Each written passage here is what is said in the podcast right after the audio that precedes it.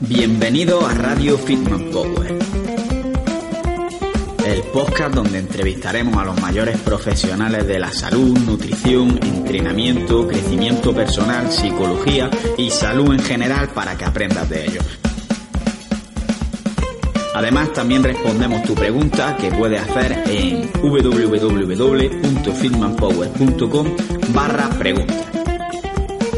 Y si todavía no lo has hecho, recuerda que puedes seguirnos en nuestras redes sociales, Instagram, YouTube, etcétera, en todas ellas como Fitman Power. Así que vamos con el programa de hoy.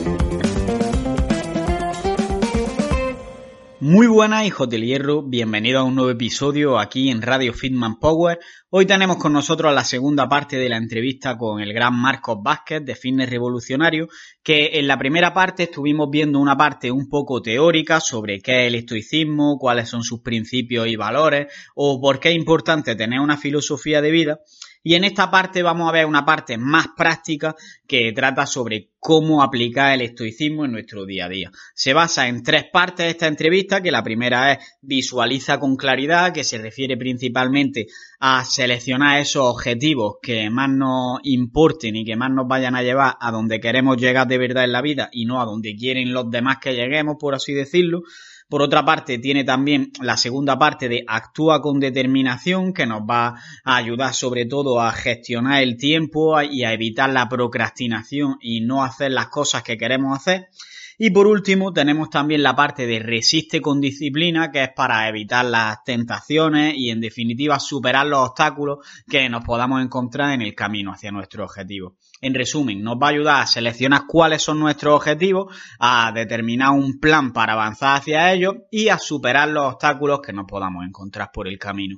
Pero antes de empezar con el podcast, tengo que haceros una mención a nuestros patrocinadores, que en primer lugar tenemos a Manafood, que es una empresa que lo que hace es preparar la comida de tu dieta y te la envía cada semana a casa, que está bastante buena de sabor y además no es muy caro.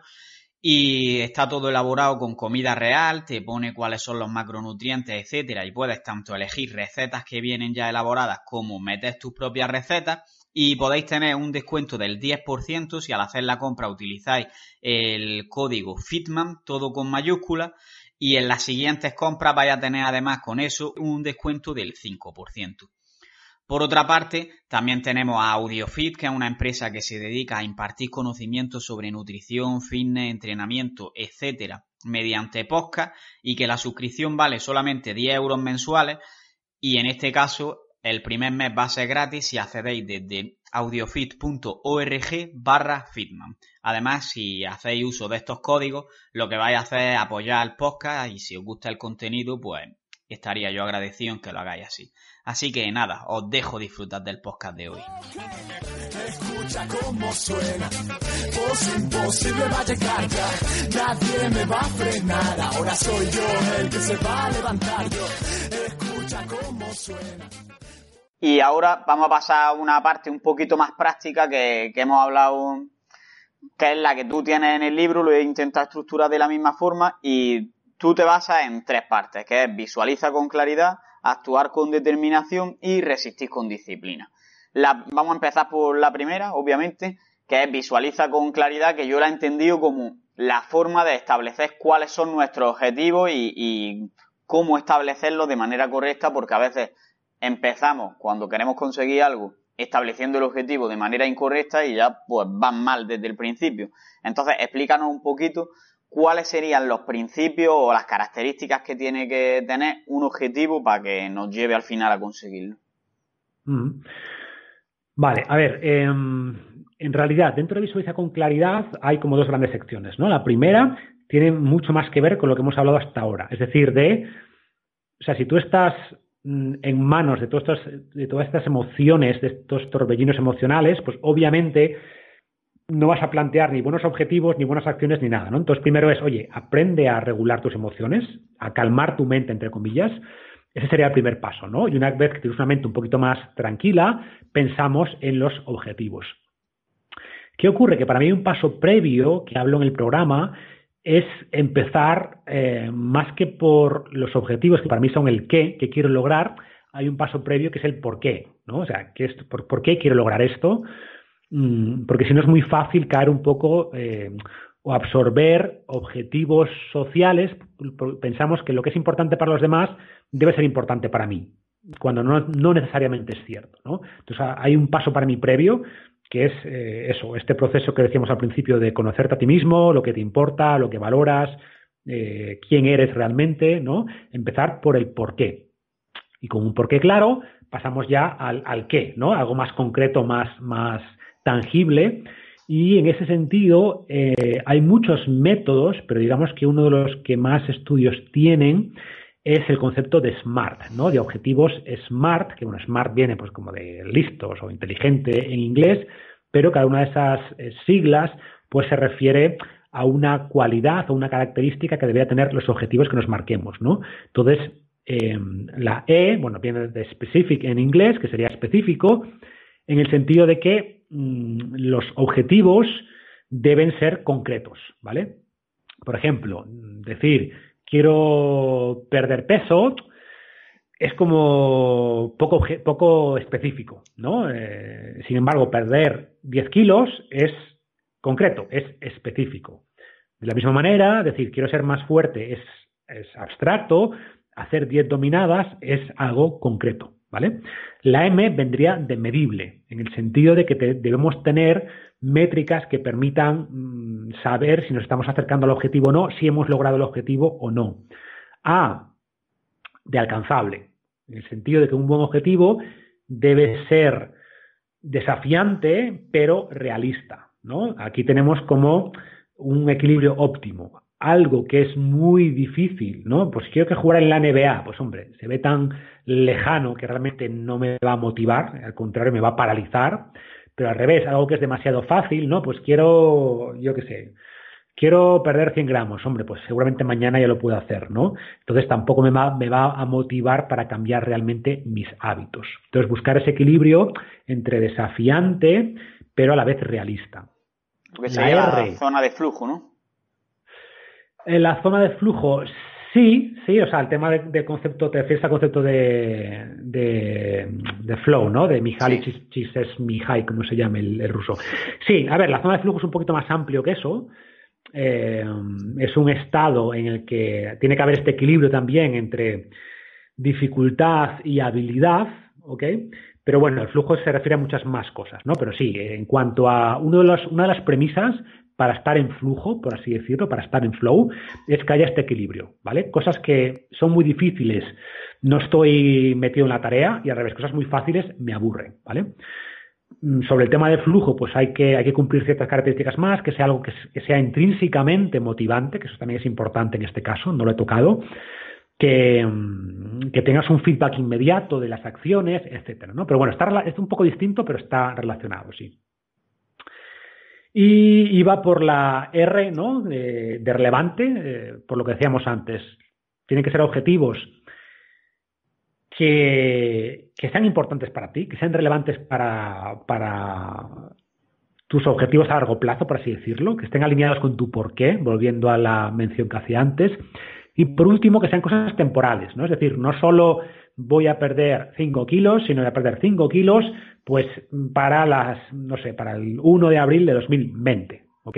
O sea, poner una fecha temporal cambia la mentalidad de algo que sí quiero hacer en el futuro, a no, es que mm, es algo concreto que voy a hacer. Es como cuando pensamos en un viaje, no, es que quiero ir a Tailandia y cuando compras el billete de avión, no, es que tengo un vuelo a Tailandia el 3 de marzo cambia, ¿no? No, me gustaría ir, ah, no, tengo un billete que sale el 3 de, marzo, ¿no? La forma en la que abordas eso es muy distinto. Pues con los objetivos pasa lo mismo. Es muy distinto decir, no, quiero perder, quiero hacer algo, ah, no, quiero hacer algo y lo quiero hacer en esta fecha, le ha marcado el calendario, etcétera, etcétera. Entonces, es un, poquito más complejo que esto, pero la idea es que los objetivos que nos marquemos cumplan estas características y que en el fondo también eh, sean cosas que dependen de nosotros. Volviendo a lo que decíamos antes, tiene que ser cosas que me importen, pero a la vez cosas que pueda controlar, cosas que dependan en gran medida de mis acciones. ¿no? Siempre pongo el mismo ejemplo. Hago como, no es que me gustaría caer bien a los demás o que nadie me criticase, decir, bueno, vale, está bien, pero no es un objetivo. Primero, no sé si eso tiene mucho valor Y segundo, no es algo que dependa de ti, porque las opiniones de los demás, por definición, es algo externo. Ojo, puedes influenciarlo, por supuesto, pero es algo que no depende de ti. O sea, no puedes caer bien a todo el mundo, ni, por tanto marcarse objetivos en base a lo que los demás piensen de ti, por definición, es una mala idea. ¿no? Claro. Y entonces, ya tenemos las características de este objetivo que tiene que ser específico, medible, alcanzable, relevante y temporal. Por ejemplo, lo que dice, vamos a perder 10 kilos de aquí al 1 de abril. Y ahora habría que establecer un plan para conseguir ese objetivo. ¿Cómo convertiría este objetivo en un plan de acción? ¿Qué pasos seguiría y qué tipo de acciones tomaría? Bueno, a ver, ahí por supuesto depende muchísimo de qué objetivos estemos hablando, ¿no? Pero la idea es no reinventar la rueda, o sea, yo creo que en función de lo que quieras hacer, se trataría de empezar adquiriendo información y conocimiento, sobre todo en aquellos ámbitos donde tienes más lagunas. O sea, lee los libros mejor valorados sobre ese tema, pregunta a personas que estaban en una situación similar a la tuya, pide consejo eh, sobre lo que han hecho, los problemas que han tenido, cómo los han superado, eh, o sea, mira qué hábitos han adoptado para lograr esos objetivos ¿vale? Y después también sé consciente de que es imposible tener un plan perfecto, ¿vale? O sea, la planificación no es tanto un evento como un proceso. Es decir, no esperes, no tengo el plan perfecto, no. Simplemente define acciones barra hábitos que te van a llevar, que te van a ir acercando a los objetivos, ¿ok? Y además son objetivos que, como decimos, como dijimos, son medibles, por tanto puedes ver si tus acciones, si tu plan te van acercando. Que sí, perfecto, siga haciendo eso. Que no, pues oye, vete ajustando. Entonces, aprende, pregunta a personas que han logrado lo que tú quieres hacer, lee libros, eh, márcate a partir de eso un plan y según vas progresando vas modificando ese plan. Vale. Y habría que hacer, digo yo, algunas acciones que, como lo que dices, de ir aprendiendo sobre un tema y luego eh, habría que tener ciertas acciones que, que se repetirían, digamos, a lo largo del tiempo? ¿Cómo recomienda organizarse? Porque al final tú puedes decir, vale, voy a perder 11 kilos. Y, puedes decir, pues voy a, coger y voy a hacer una dieta de mil calorías, por decir algo, voy a mm, entrenar todos los días dos horas, no sé qué, pero no siempre es tan fácil después llevar esos hábitos día a día a cabo. Entonces, ¿cómo gestionaría esto para que consigamos llevar esos hábitos a cabo? Bueno, aquí estaríamos casi en la segunda parte del libro, ¿no? Que es cuando actuar, ¿no? De actuar con determinación, es decir, vale, tienes un plan, tienes los objetivos claros, tienes un porqué, tienes un qué, que son los objetivos, tienes un cómo, que es el plan, y ahora la pregunta es, eh, hay dos grandes problemas a la hora de hacer esas cosas que nos van a acercar a los objetivos. Un primer gran problema o limitación para muchos es el tiempo, y por tanto en el libro dedico bastante tiempo a, esto, a cómo crear el tiempo para hacer eso que quieres hacer, esos, esos hábitos, esas acciones. Y segundo, muchas veces, aunque tenga el tiempo, no tengo las ganas, ¿no? que es lo que llamamos procrastinación. Al final, mira, sí, no tengo nada que hacer esta tarde, debería entrenar, pero es que no me apetece. O debería cocinar una cena saludable y tengo el tiempo, pero es que no me apetece, ¿vale? Entonces, son los dos elementos a los que dedico más tiempo en esta sección, ¿no? Hay más cosas, pero para mí estos dos elementos son, son los principales. Entonces, si quieres, hablamos un poquito de estas dos cosas. Entonces, empezando por, por el tiempo, ¿vale? Cómo, cómo, crear el tiempo. Y hablo de, de, de, crear más que de gestionar, ¿no? En el sentido de que todos al final tenemos las mismas horas en el día. O sea, yo siempre digo que aquellos que han logrado cosas increíbles en su vida, no tenían más horas que cada uno de nosotros, tenemos las horas que tenemos, ¿vale? A ver, repito, cada uno tiene su situación personal, pero es cierto que muchas veces el problema no es tanto una falta de tiempo que una falta de prioridades. Entonces, al final, el primer paso para mí, de hecho, sería aclarar las prioridades. Oye, ¿qué es lo que realmente quiero hacer? ¿Vale? En mi vida, ¿qué objetivos realmente me aportan valor? Segundo, volviendo al tema que decíamos antes, es identificar esos hábitos o acciones que tienen mayor impacto. Es decir, para mejorar, para perder los 11 kilos que tú decías, puedo hacer 50 cosas, ¿vale? Ahora bien, dentro de estas 50 cosas hay algunas como eh, mejorar la alimentación, eh, hacer ejercicio, que tiene un impacto muy grande y hay cosas como, bueno, pues suplementar con cafeína y catequinas de té verde, que hombre, sí, tienen impacto, pero están ahí como al final de la lista de cosas, ¿no? Entonces, se trata de centrarnos en esos aspectos que son más, más importantes. Podemos hacer después una estimación realista de, oye, ¿esto cuánto tiempo me va a requerir? ¿No? Este objetivo, entrenar cuatro veces a la semana, mm, dormir siete, ocho horas y cocinar al menos una vez al día, cocinar la cena, por decir algo, o el desayuno, cada uno lo que sea, cuánto tiempo me va a llevar estos, estos nuevos hábitos a la semana, por ejemplo. Y después ver si realmente tenemos ese tiempo. Si es que sí, genial, ¿vale? Si es que no, que tienes que empezar a hacer lo que yo llamo una auditoría de tu día a día. Es decir, escribe, intenta escribirlo. Creo que escribir es un proceso que nos da un poquito de pereza, pero que nos da mucha más claridad que simplemente tenerlo ahí en la cabeza o, incluso una hoja Excel, ¿no? Pero haz un poco un análisis de lo que haces en tu día a día. Ahora sí, ayúdate con herramientas. Hay herramientas, pues yo, utilizo alguna como Rescue Time para ver un poco en qué gastas tu tiempo, al menos mientras estás con el ordenador o el móvil. Y te vas a dar cuenta, si eres como la mayoría, que gastas mucho tiempo en cosas que te aportan poco valor, ¿no? Y tienes que hacer, por tanto, un análisis de decir, oye, de estas acciones que me roban X tiempo, voy a intentar clasificarlas en yo en el cuaderno de trabajo de Invicto digo las, las o, propongo que se clasifiquen en disminuir, eliminar, delegar. Es decir, hay acciones que quizás no estoy dispuesto a renunciar, yo qué sé, a Netflix, ¿vale? Porque me gustan las series, soy un cinéfilo, genial, pero oye, hace falta que veas dos capítulos de Netflix al día. ¿Sabes qué te parece si, mira, de lunes a jueves no ves Netflix y lo dedicas a estas cosas que te van a aportar más valor a tu vida y dejas Netflix, pues oye, viernes, sábado y domingo, ¿ok? O utilizas Netflix, que esto podemos hablar de ello después, como una especie de incentivo. Mira, si de lunes a jueves cumplo esto, veo Netflix el fin de semana. Y si no, no lo veo, ¿vale? Utilizas algo que te gusta, como ver Netflix, como un incentivo para hacer algo que te da pereza sobre lo que sueles procrastinar, pero que es lo que realmente deberías hacer, ¿no? Y, bueno, pues haces este proceso, pues mira, Netflix no lo, no lo voy a eliminar, pero lo voy a reducir. Yo qué sé, después redes sociales, pues mira, tengo todos los días miro Instagram y Facebook y Twitter y no sé qué, y TikTok. Oye, ¿te aportan todas estas redes sociales? ¿O podrías reducirlo y, y quedarte con una, con la que más te guste, con la que sea? Vale, pues tampoco lo elimino, lo reduzco.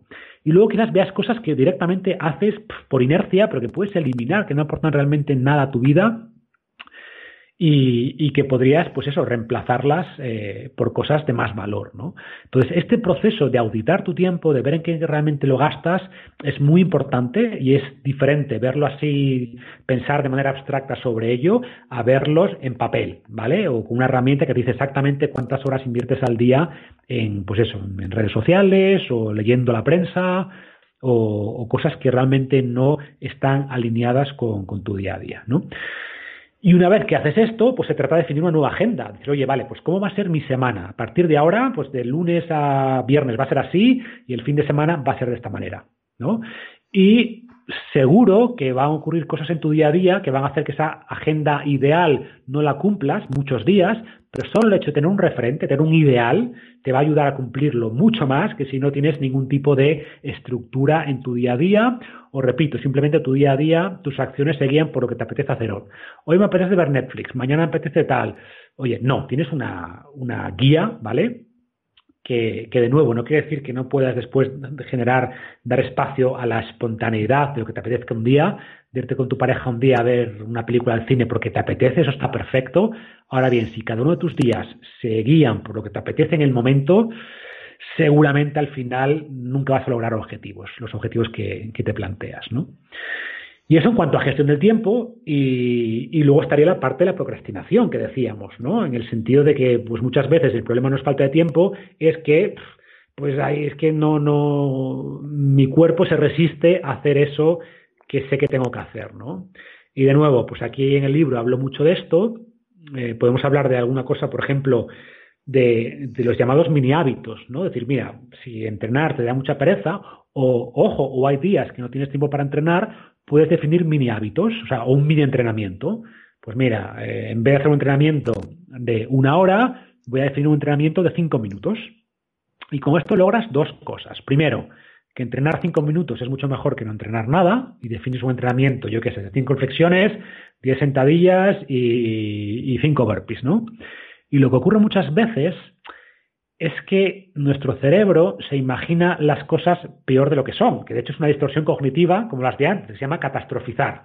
Muchas veces imaginamos las cosas peor que lo que son y te imaginas, no, buf, es que ponerme ahora a entrenar, que no me apetece nada. ¿Qué ocurre muchas veces? Cuando te pones a entrenar, tu cuerpo entra en calor, ocurre lo que decíamos, ¿no? Que tu fisiología cambia tu psicología y de repente dices, coño, pues me apetece, ya he entrado en calor y tenía pensado entrenar cinco minutos y al final entrenas 25.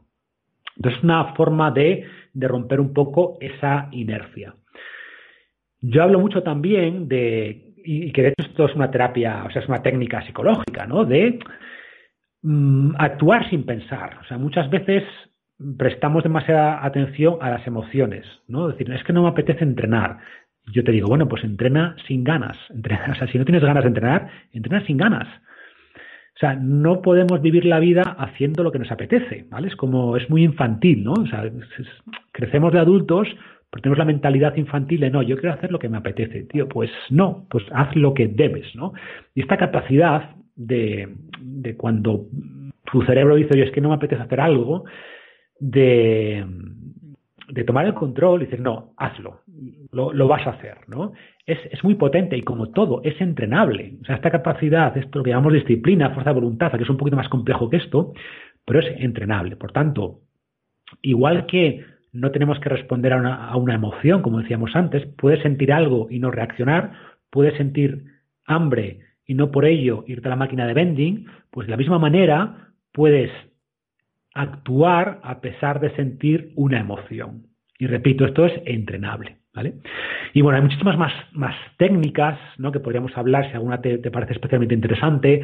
En el libro hablo, pues, por ejemplo, del empaquetamiento de tentaciones, ¿no? que también es interesante, que enlaza con lo que decía antes, ¿no?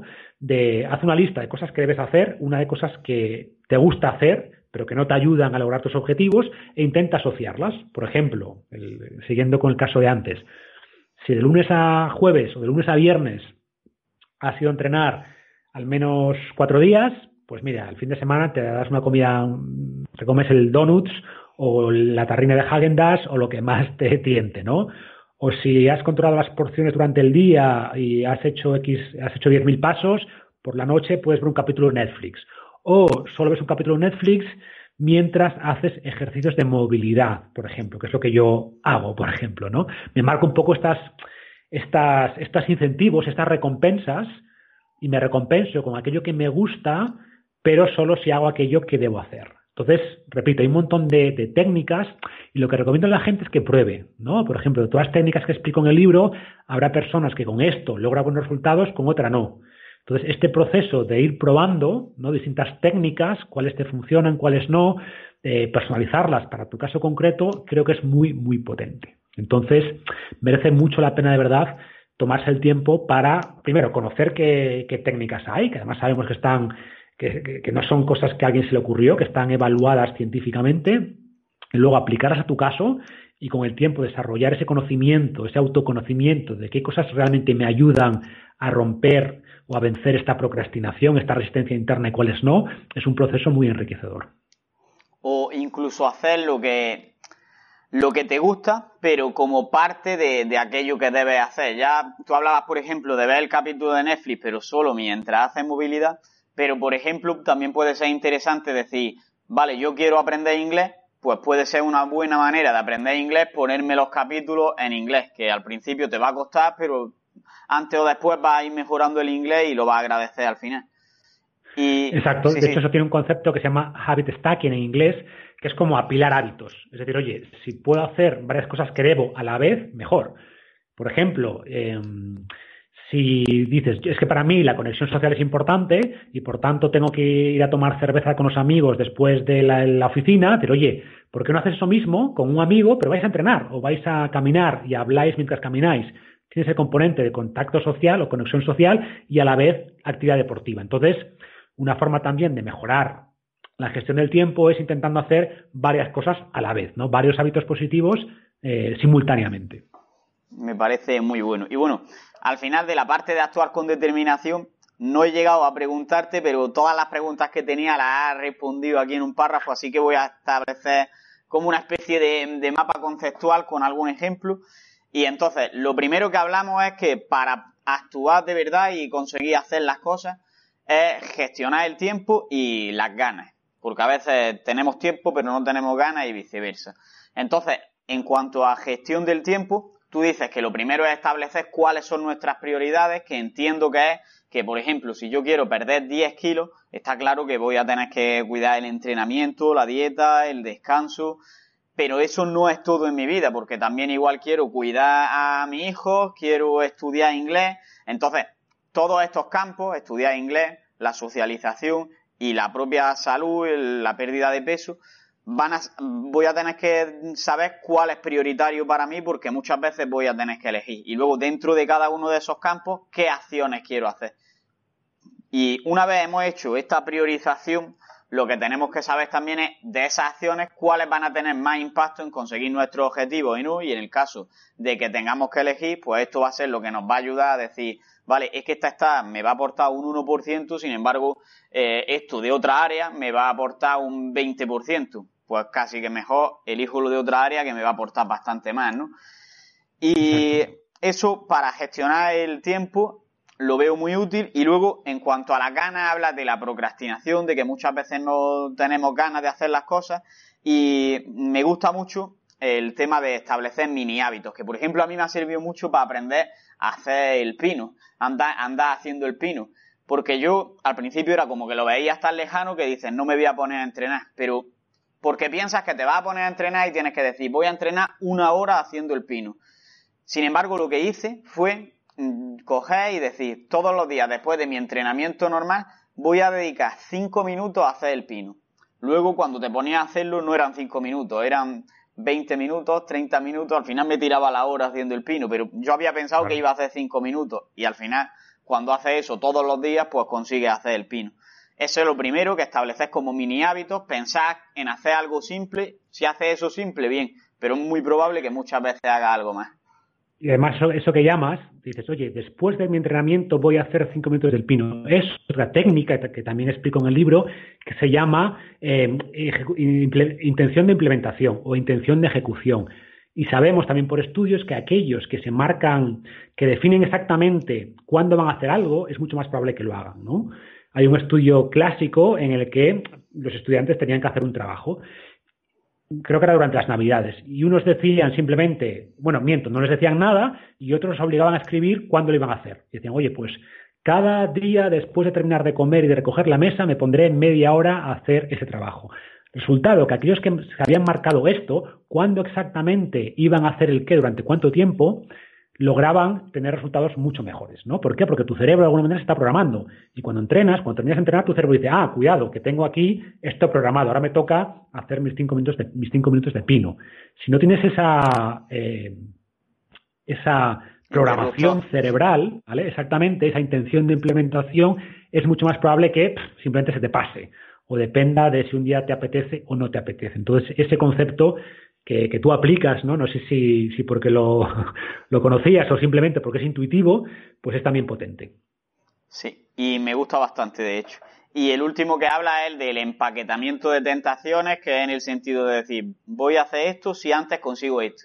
Y en este hay que tener en cuenta, eh, por ejemplo, tú hablabas del tema de me voy a comer una tarrina de helado si antes he seguido esto. Que tiene que, está bien hacerlo de comerte la tarrina de helado, pero que lo hayas seguido lo suficiente para que siga avanzando hacia ese objetivo, porque si el esfuerzo que has llevado a cabo no va en proporción con, ese premio, digamos, lo que estás haciendo es ir hacia atrás en vez de hacia adelante.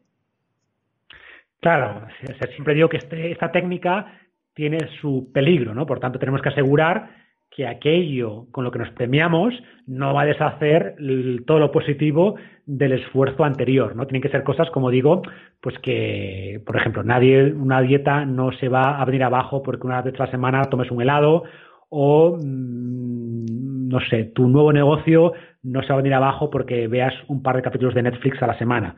Ahora bien, si te tomas cinco tarrinas de helado al día y te pasas media tarde viendo Netflix, seguramente tus, tus objetivos finalmente eh, terminen siendo relegados a un, a un segundo lugar, ¿no? Claro. Entonces, vamos a pasar ya a la tercera parte, que es la que hablábamos de resiste con disciplina, y se refiere sobre todo a qué haces cuando aparecen en el camino hacia nuestro objetivo obstáculos o adversidades. Pero muchas mm. veces tendemos a pensar que el hecho de que aparezcan obstáculos o adversidades es malo per se, pero sin embargo esto es bastante interpretable. ¿Tú consideras que es malo que aparezcan obstáculos? Bueno, a ver, primero es inevitable. No, es inevitable. Después, según los estoicos, los obstáculos son cosas indiferentes per se, porque repito, son cosas externas, pero mm, están más cerca de ser algo positivo. ¿Por qué? Porque son precisamente estos obstáculos los que nos hacen crecer, los que nos hacen desarrollar nuevas habilidades y por tanto sin obstáculos no creceríamos, ¿no? Y este cambio de mentalidad, de pasar de ver los obstáculos como problemas injustos de la vida y empezar a verlos como desafíos que nos permiten demostrar de qué somos capaces ¿no? y que nos permiten crecer, creo que es muy potente. Vale, y a pesar de ello, supongo que no significa que vayamos a buscar en sí los obstáculos, ¿no? Correcto. entonces, se trata... ¿Podemos anticiparnos a que aparezcan y, digamos, de alguna forma evitarlos antes de que existan estos obstáculos? Por ejemplo, en el caso de seguir la dieta, intentar evitar que tengamos galletas cerca para no comérnoslas. ¿Qué podemos hacer en este sentido? Pon algunos ejemplos. Sí, sí, o sea, como dices, ¿no? Eh, aceptar los obstáculos no quiere decir, obviamente, que los intentemos crear a propósito para aprender de ellos. Lo, ideal es aprender de los errores de los demás o aprender de tus errores del pasado. Oye, la última vez que hice dieta, por decir algo, pues cometí estos errores, estos obstáculos me frenaron. Entonces, sabiéndolo, voy a tomar las medidas para que esos obstáculos no vuelvan a ocurrir, ¿vale? O minimizar el riesgo de que vuelvan a ocurrir. Aquí se habla, por ejemplo, en el ámbito corporativo del análisis premortem, ¿no? Muchas veces, pues antes de, por ejemplo, lanzar un producto nuevo al mercado, el equipo se junta, se reúne y dice, oye, imaginemos que esto ha sido un fracaso. ¿Por qué ha sido un fracaso? ¿Vale? Que, mm, pongámonos, hagamos casos hipotéticos de por qué ha ocurrido esto que ha ocurrido. Oye, porque quizás no se entendió bien el producto, o porque el fabricante de China hubo un problema en el envío, o porque las especificaciones no estuvieron claras y por tanto el producto final, no sé. Pensemos en todo aquello que, que ha hecho, que puede haber hecho que el proyecto fracase y nos permite anticiparnos a esos obstáculos, ¿no? Entonces, pues en, el, en el cambio de, de, hábitos, por ejemplo, yo en el, en el libro pues hablo del caso de una mujer que dice, oye, mis, tener dos niños pequeños es un obstáculo, es un obstáculo porque al final me roba tiempo, eh, me dejan sin energía, entonces, oye, ¿qué puedo hacer sabiendo que esto es lo que la última vez, por ejemplo, me frenó? ¿Qué puedo hacer ahora para mm, evitar que este obstáculo, entre comillas, eh, me frene o impida que logre mis objetivos, ¿no? Oye, ¿puedo, por ejemplo, mm, plantear una actividad física con ellos? ¿Puedo salir a subirlos al carrito y salir a pasear o correr con ellos? ¿Puedo jugar con ellos en casa como una forma de actividad física? ¿Puedo hablar con mis padres para dejárselos tres días a la semana mientras voy al gimnasio? ¿No? Entonces se trata de, sabiendo que, el hecho de tener que cuidar tus hijos pequeños te va a poner muchas trabas, ¿qué, alter, qué alternativas, por así decirlo, puedo o qué eh, acciones puedo tomar para evitar que ese obstáculo me frene, ¿vale? Entonces, si nos intentamos adelantar a eso, estaremos mucho mejor preparados para cuando ese obstáculo ocurra. Y aquí hay varios niveles, ¿no? Por ejemplo, el caso de los niños es un obstáculo que ya existe, está aquí hoy. Algunos van a ser obstáculos posibles y lo que hacemos es prepararnos para cuando ocurran, ¿no? Los estoicos hablaban mucho del premeditato malorum, que se refiere a una especie de visualización negativa. Es decir, voy a imaginarme que algo negativo ocurre, o que algo externo que no quiero ocurre, y voy a imaginar cómo sería mi respuesta a eso. Entonces, en el fondo, se trata de eso, de ver qué obstáculos va a haber en mi camino, probablemente, o con, cierta, con cierto riesgo, y tomar medidas para que eso no, eh, no sea un problema, ¿no? Por ejemplo, lo que tú decías, pues oye, sé que a media mañana pues eh, me da mucho hambre y eso es un obstáculo. Al final ese hambre que tengo a media mañana y al final siempre tiro la máquina de vending o bajo a comerme un croissant a la cafetería. Bueno, pues ¿cómo puedo resolver ese problema? ¿Cómo puedo adelantarme ese obstáculo? Pues asegúrate que llevas cada día al trabajo, eh, pues no sé, una fruta o unos frutos secos o algún snack que te permita eh, aguantar la mañana, ¿vale? Eh, empieza a, practicar ayuno intermitente y si eres capaz de mejorar tu capacidad de entender mejor el hambre y estar más tiempo sin comer, pues vas a poder evitar esa ansiedad por comer al hacerte, pues eso, al, ser capaz de acceder con más facilidad a tus reservas de grasa. En fin, se trata, como digo, de identificar los obstáculos principales, fruto de los problemas de otros, o sea, de las experiencias de otros, tus experiencias pasadas, de lo que lees en los libros, etcétera, y tomar medidas para evitar que esos obstáculos se materialicen. Ojo, sin volverse loco, porque obstáculos hay infinitos, ¿no? Se trata de hacer un pequeño análisis de cuáles son los obstáculos más probables y que tienen mayor impacto si llegan a ocurrir. No se trata aquí de tener un plan de 500 páginas de, eh, pues eso, de, de, cómo actuar ante cualquier hipotético problema, ¿no? Pero cuáles son los obstáculos principales y tener estrategias a priori para lidiar con ellos. Vale. Y, por ejemplo, uno de los obstáculos más comunes, ahora que estamos hablando de temas de dieta y cosas así, es vencer la tentación, lo que hablaba antes de las galletas, por ejemplo. Y me gusta el libro que tiene una sección importante con consejos para resistir las tentaciones. ¿Podría rememorar algunos de estos consejos, los que consideren más útiles? Sí, a ver, mm, en el libro hay una parte un poquito más teórica, pero es que creo que la teoría es importante a nivel filosófico, ¿no?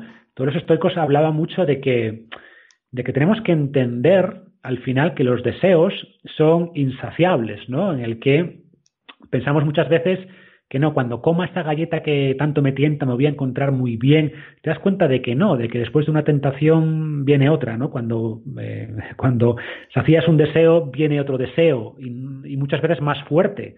De hecho, lo que ocurre muchas veces es que nos volvemos, entre comillas, adictos pues a la comida chatarra, a los ultraprocesados, em, y por tanto, el hecho de ser capaz de entender esto ayuda a que, yo siempre digo que el placer hace promesas, perdón, el, deseo hace promesas que el placer no puede cumplir, ¿no? En el sentido de que las cosas las deseamos mucho y luego cuando las logras, cuando te comas, te comías eso, cuando te comes eso que tanto te tentaba, dices, bueno, a ver, he estado rico, pero no ha sido para tanto, ¿vale? Y sobre todo, cuanta más, entre comillas, adicción te genere algo, pues normalmente mmm, menos placer te, te genera después, ¿no? Tienes más deseo que el placer final que obtienes. Entonces, entender esto desde un punto de vista tanto filosófico, ojo, como fisiológico, ¿no? Al final, así funciona nuestro sistema de recompensa de dopamina, endorfinas, etcétera. Entonces, pasando a la práctica, pues hay muchas técnicas que podemos aplicar, algunas, pues de nuevo, más cognitivas, otras más conductuales. Dentro de las cognitivas, por ejemplo, está pensar en el futuro. Es decir, oye, ¿qué pasaría si me como esa galleta que me tienta? ¿Cómo me voy a sentir después? ¿Vale? Imagínate que, cedes a la tentación, que te la comes. Mm, ¿Cómo voy a sentir después? Seguramente peor, ¿no? Con cierto remordimiento, como, oye, he hecho algo que no debería, eh, no soy capaz de controlar mis impulsos, etcétera. Y seguramente, seguramente a largo plazo sientas, pues, eh, que te estás alejando de tus objetivos. Y al revés, imagínate que no cedes, imagínate que resistes. ¿Cómo te vas a sentir? Seguramente mejor, seguramente orgulloso. De hecho, los estoicos proponían que intentemos obtener placer de ejercer disciplina, de obtener placer de resistir la tentación, ¿no? Y sin duda es posible. ¿eh? todos somos capaces de darle la vuelta a, la película y obtener placer cuando los demás son incapaces de, de resistirte. Tú sí, dices, coño, me siento orgulloso, ¿no? Y piensa en el largo plazo. Seguramente esa acción, resistir la tentación hoy, va a ayudarte a lograr tus objetivos el día de mañana. Después, también a nivel cognitivo, lo que llamamos distancia cognitiva. ¿no? los estoicos eran muy buenos en esto. Y para lograr distancia cognitiva, pues puedes, hablaban, por ejemplo, de, la descomposición. yo puedo descomponer lo que me tienta, por ejemplo, Coca-Cola, y puedo ver la Coca-Cola pues como agua con aditivos, con azúcar, ¿sabes? Y la forma en la que describimos las cosas que nos tientan, modifican el deseo.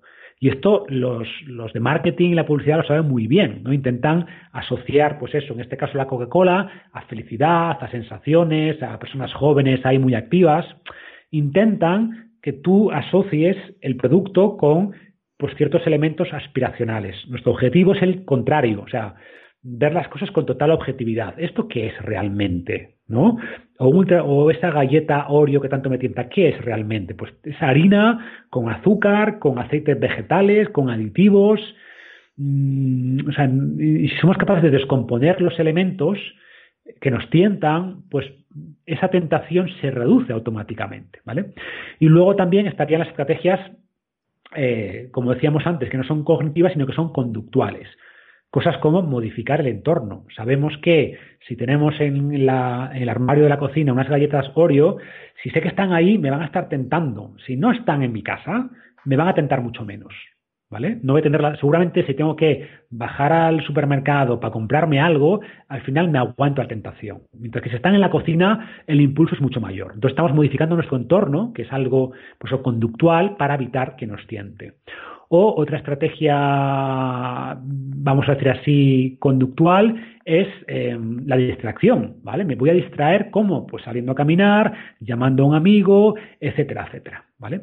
Entonces tenemos un montón de herramientas que en el libro profundizo más, unas son más cognitivas, de cambiar los pensamientos barra emociones, unas, unas son más conductuales, de cambiar mis acciones en el momento, el tema de la respiración que decíamos antes, Em, para evitar caer en la tentación. Entonces, jugando con estas herramientas, logramos un arsenal potente. Y repito, em, lo que propongo también en el diario de trabajo es que hagas un poco un seguimiento de qué técnicas utilizas y cuáles te funcionan mejor, porque somos distintos. Hay personas que les funcionan mejor ciertas herramientas cognitivas, a otros mejor ciertas herramientas conductuales, y el hecho de, en un diario, de evaluar todo esto con el tiempo, va a permitirte conocer mucho mejor, saber qué herramientas funcionan mejor en tu caso concreto y, por tanto, lograr esta mejor capacidad mental para resistirte a, las tentaciones de todo tipo.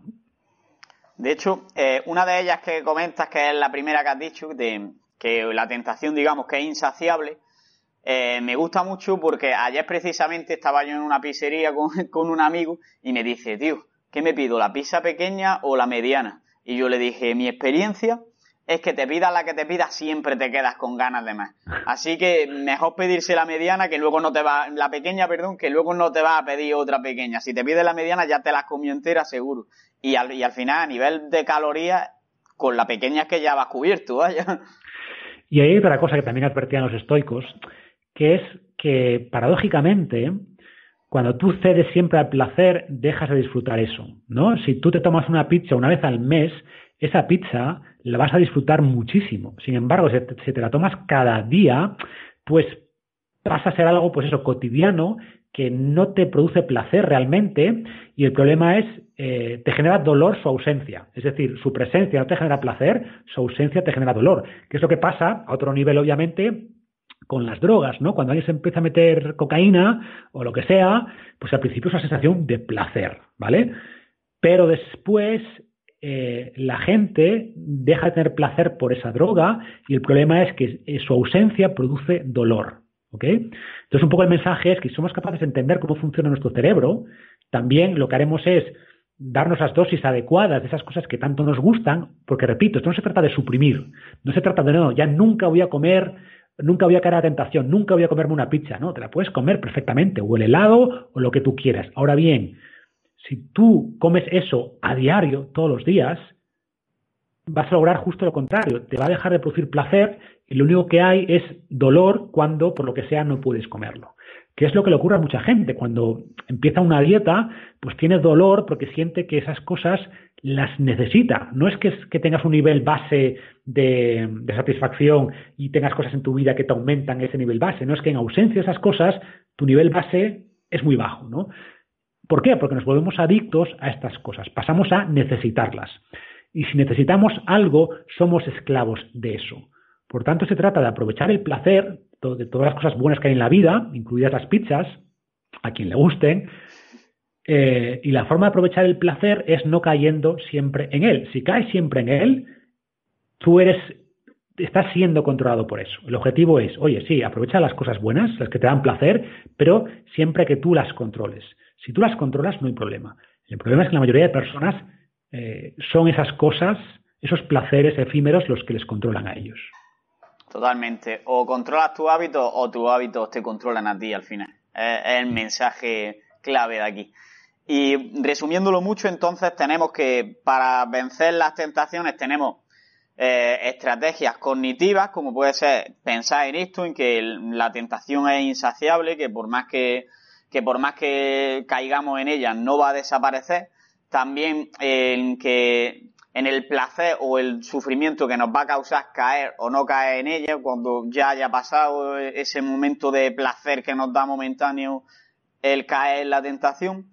También verlo con un poco de distancia en, el sentido de la pizza, ¿vale? Si esto no es un poco más que queso, harina, no sé qué. Y luego también algunas estrategias conductuales, como puede ser modificar el entorno, no tener la galleta en tu casa o distraerte. Es decir, si tienes mucha hambre y lo que quieres es perder peso, pues salirte a dar un paseo y probablemente incluso se te olvide esa tentación, ¿no? Y por último, ya que hemos visto un poco cómo establecer los objetivos, cómo actuar para conseguir esos objetivos y cómo superar las adversidades, creo que también es bastante importante evaluar si estamos avanzando hacia estos objetivos. ¿Cómo podemos evaluar el progreso? Bueno, yo recomiendo principalmente compararse con la persona que eras hace unas semanas o hace unos meses y no tanto con los demás, ¿vale?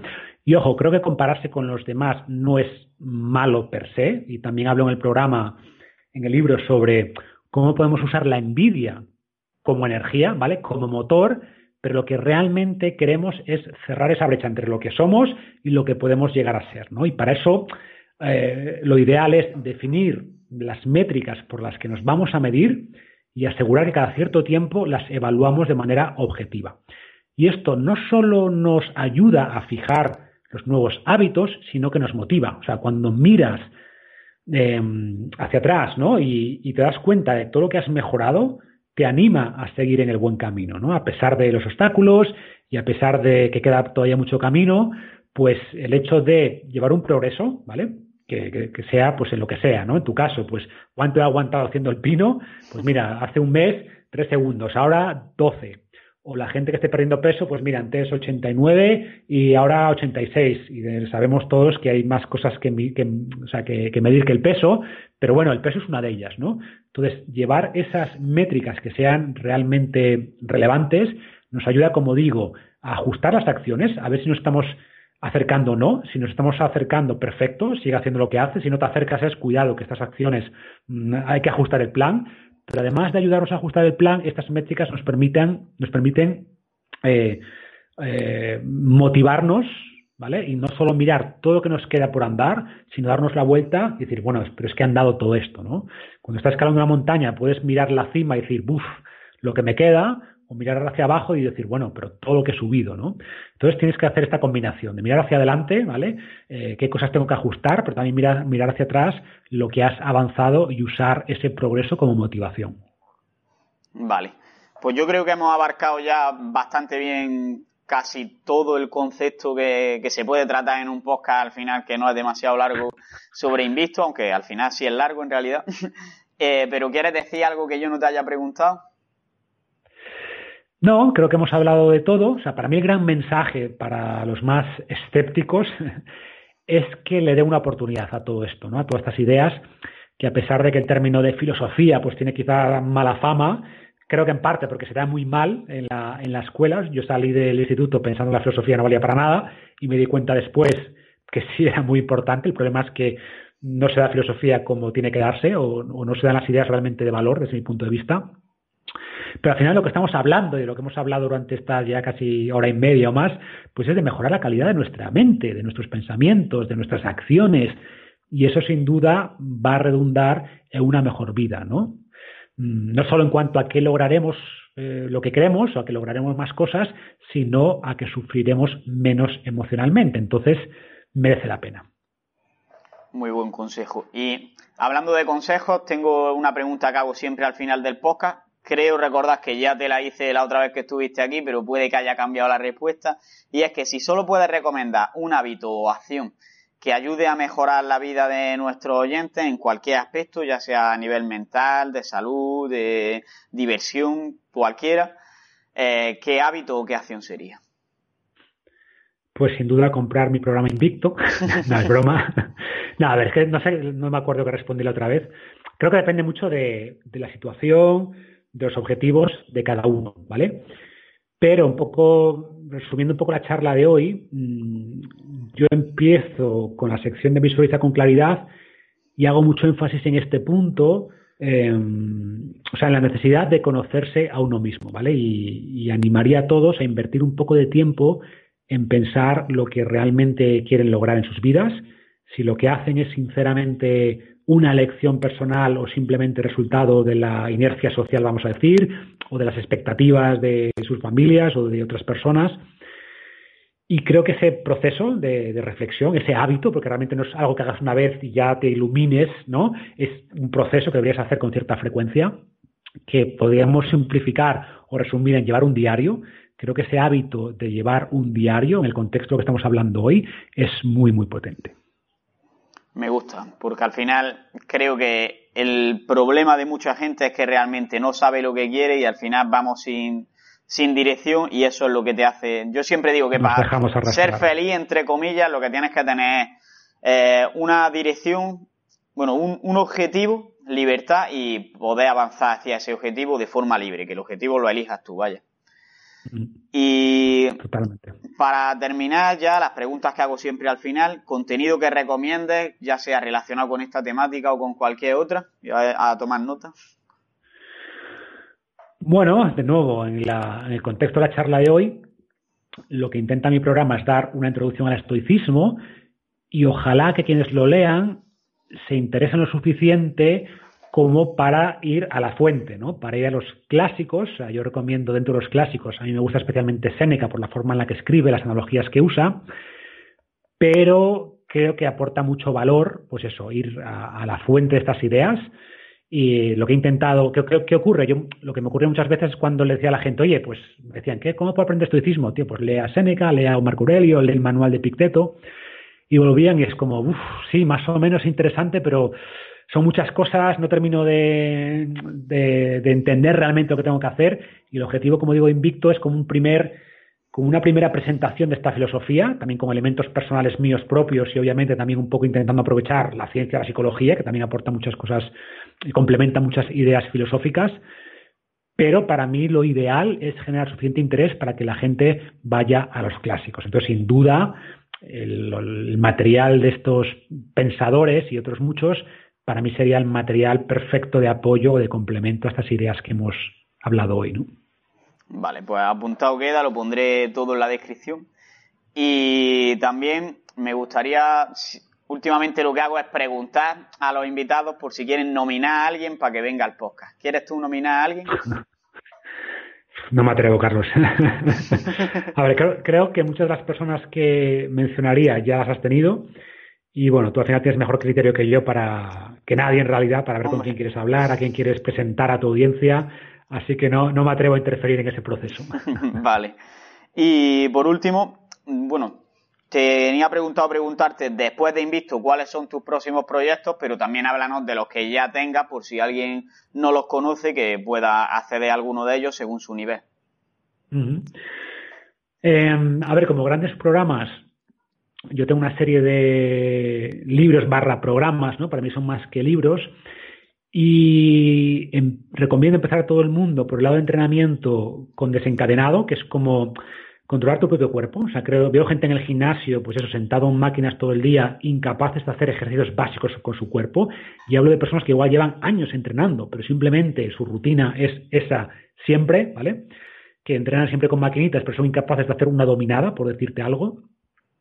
Y en la parte de alimentación, pues el plan revolucionario sería como el primer, el primer paso, ¿no? Y esta combinación de desencadenado del plan revolucionario para mí es como quien se quiera introducir en este mundo, pues oye, empieza por ahí, y luego tengo programas de dieta cetogénica, de, de kettlebells, de entrenamiento con barra, con los grandes movimientos de fuerza, pero bueno, paso a paso, ¿vale? Empieza por los elementos básicos, de nuevo, decíamos desencadenado el plan revolucionario y a partir de ahí que cada uno continúe.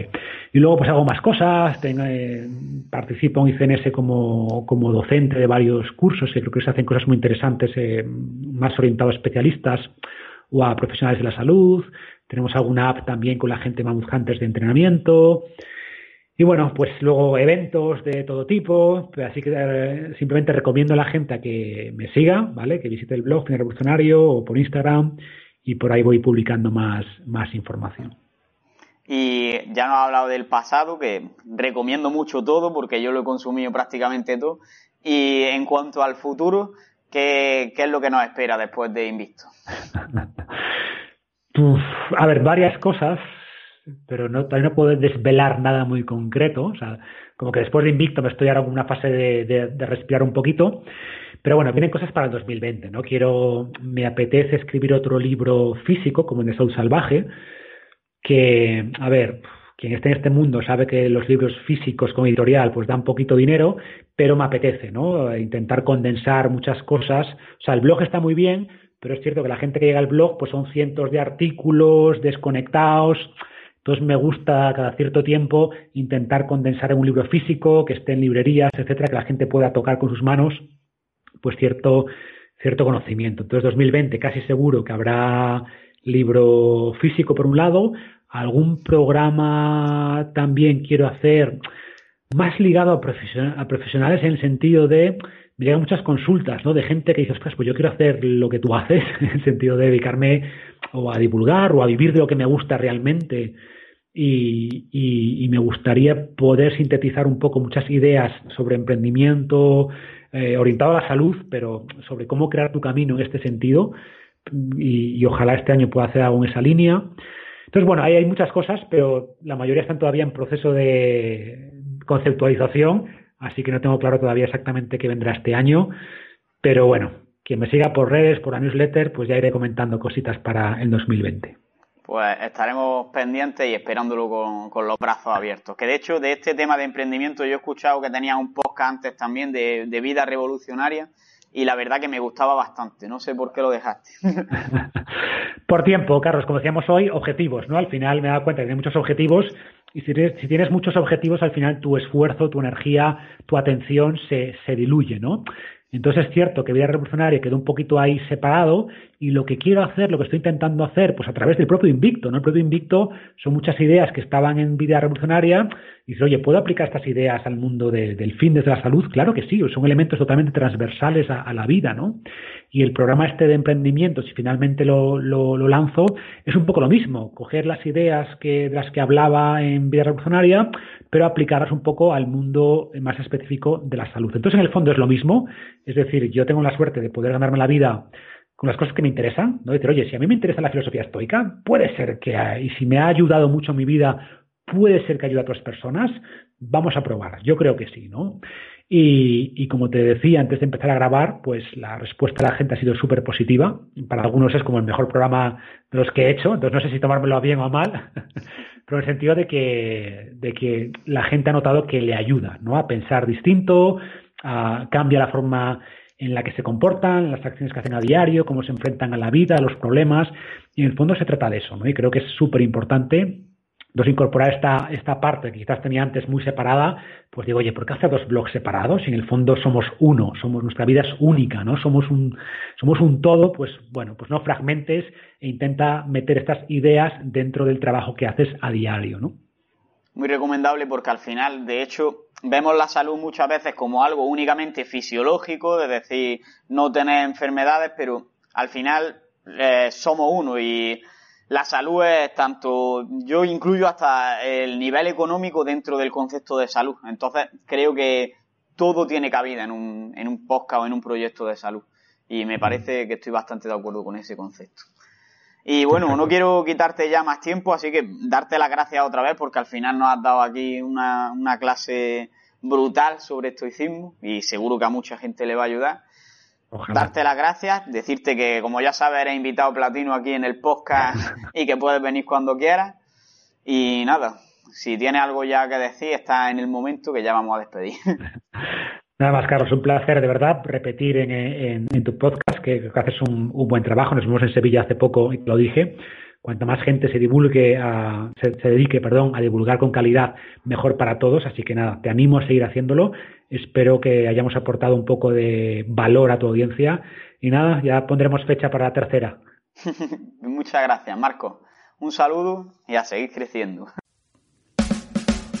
Y hasta aquí llega el episodio de hoy. Si te ha gustado, puedes apoyarnos y darnos más difusión compartiéndolo en las redes sociales, dejando una valoración en iTunes o un comentario en iVoox y sobre todo, seguir viendo los siguientes episodios. Nos vemos en el siguiente y un saludo y a seguir creciendo.